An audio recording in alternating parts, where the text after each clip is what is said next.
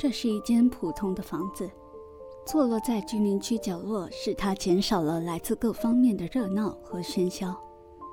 进入沈敏的家，眼前是极具生活气息的客厅，摆放整齐的家具和干净的地板都显示出主人对生活的认真。客厅左边墙上是一大片结实的挂板，上面整齐地摆放着军人常用的各种刀具和枪支。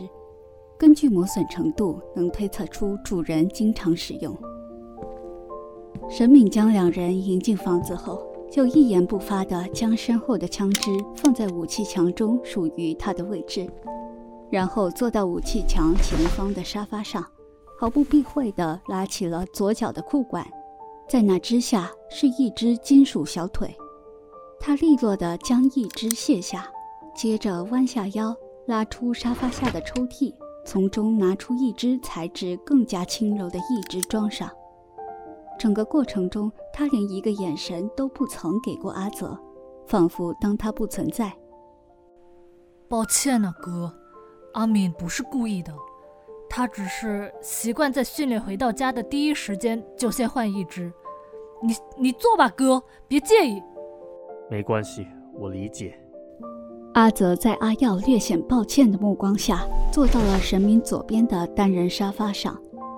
只见阿耀动作熟练地拿了一杯水递给神明，帮他把换好的一只收纳进抽屉里。完成这一套动作后，阿耀便坐到了神明的身边。阿敏，你知道我这几年以来一直都在找我哥，然后今天早上我们分队接到了西北禁区外围的警报。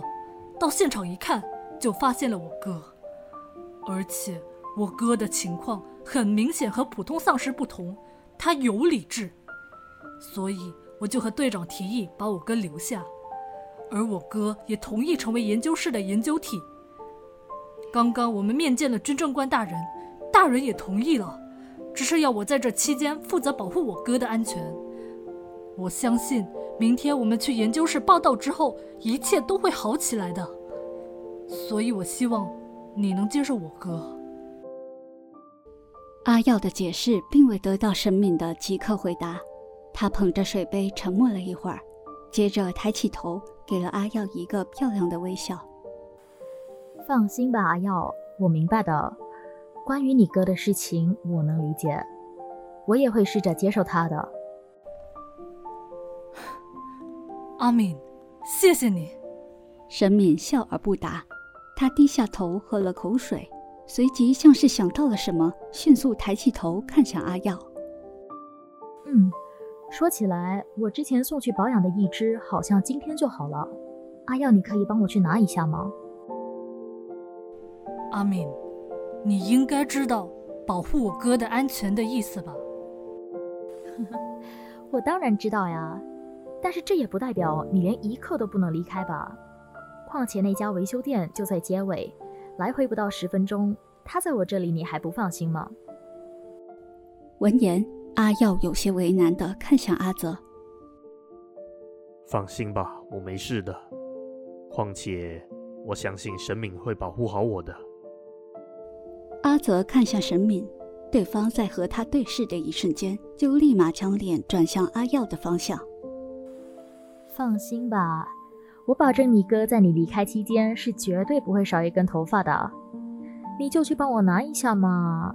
嗯，女友带着些撒娇的语气，让阿耀心里顿时升起了几分愧疚感。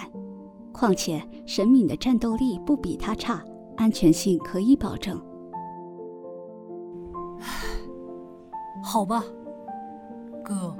在我离开期间，你千万不要离开这间房子一步，我去去就回。阿敏，我哥就拜托你了。嗯，你放心吧。说完，阿耀便在他们的注视下出了门。当再也听不见阿耀的脚步声后，沈敏原本挂在脸上的微笑瞬间消失，迅速地从腰后掏出一把手枪，对准坐在左手边的阿泽眉间。你到底是谁，沈小姐？这是什么意思？你一只丧尸接近阿耀，到底有什么目的？沈小姐是不相信我吗？一直以来，我相信的只有阿耀。阿泽看着眼前气势凌厉的女孩，打从心底深处感到高兴与慰藉。阿耀交了一个好女孩呀。阿泽坐直了身子，双手安分地放在并拢的膝盖上，郑重地向神明将自己的一切背景如实相告。我的名字叫齐泽，十年前在丧尸病毒还没爆发的时候，任职于政府旗下的一间生物研究院，担任主要研究员。当病毒爆发后，我在和阿瑶逃难的时候失散，被传染了病毒，变成了丧尸。直到几个月前，我突然之间恢复了意识和理智，便开始四处游荡，寻找生存之地和线索。我今天在游荡到某个地方的时候，不小心遭遇了机器人，而机器人的警报也引来了阿耀他们的小队。也就是在那个时候，我和阿耀相认了。接下来的事情就和刚刚阿耀告诉你的一样。在阿泽说话期间，沈敏目光如炬，一直不曾将视线离开过阿泽身上。女性和军人的直觉都在告诉她。眼前的丧尸还隐瞒了些什么？但同样的，从他的话语中也感受不到任何谎言的气息。这自相矛盾的情况让沈敏没有立马做出回应，而是更加认真谨慎地观察着眼前的丧尸。阿泽也保持着同样的姿势，坦然地接受沈敏的审视。两人间的气氛随着沉默逐渐沉重。一段无声的对峙后，沈敏率先开口打破沉默：“你知道这几年阿耀是怎么过的吗？”没等阿泽回答，沈敏就自顾自地说了下去，仿佛接下来的这番话是他说给自己听的。我第一次遇见阿耀，是在五年前扫荡军成员的选拔会上。那时候的他明明看起来那么瘦弱，但是加入扫荡军的意愿却那么强烈。当然，每一个人的意愿都很强烈。通过选拔后，他就开始没日没夜的训练，在毫无基础的情况下，用了几年就当上了分队的副队长。我曾经问过他为什么，他说他想找到他哥哥。沈敏锐利的眼神直接盯着阿泽的双眼，一瞬间的压迫感使得阿泽丝毫不敢动弹。我不管你是谁，总之，我是不会让你伤害阿耀一根头发的。我知道你变成这个样子是为了阿耀，但丧尸这些年所杀的人难道还不够多吗？所以，无论你是谁都好，只要你曾经是那种生物，我都不得不提防你。但若你能够安守本分，我也会把你当做是自己的哥哥一样对待的。在门外响起脚步声的那一刻，神明立马将手枪藏了起来，眼睛也看向门口，但他口中的话语却没有停止。如果刚才冒犯了你，我很抱歉。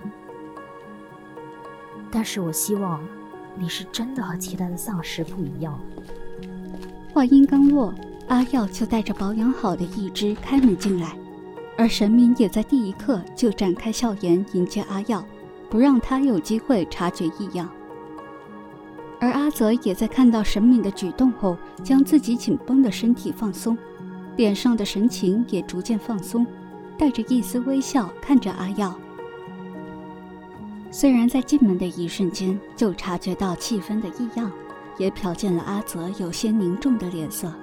但看着神明脸上的微笑和阿泽明显的放松，阿耀明白他们之间有需要对他隐瞒的事情。既然他们不想让我知道，那我就不知道好了。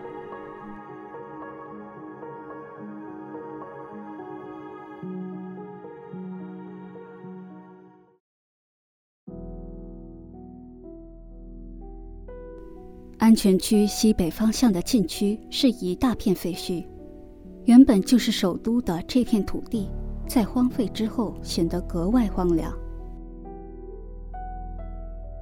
某个阴暗潮湿的地下室里，皎洁的月光透过唯一的小窗口，尽可能的将光辉洒向这小小的空间，试图驱散盘踞在此处的黑暗。领头站在那道小小的光辉里，背对着窗口，看着被月光照亮的一小块地方。随着视线推移，他看到了暗与光之间的交界处。再往前，便是月光照射不了的完全的黑暗。领头转身将窗口开得更大，但月光并未能因此扩大它的照射范围。这可真是有趣呀！果然，不择手段和吞噬才是登顶的最佳法。洛奇，你说呢？从地下室的黑暗里。军师的身影如鬼魅一般浮现，站在领头不远处，毕恭毕敬的开口：“主人所言极是。怎么样了？报告主人，目标的行动和我们预期的一样，已经进入安全区了。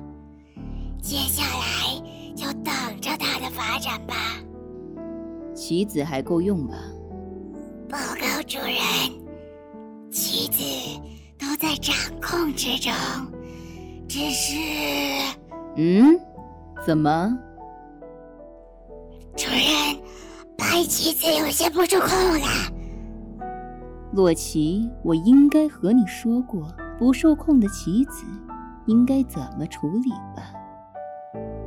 属下明白了。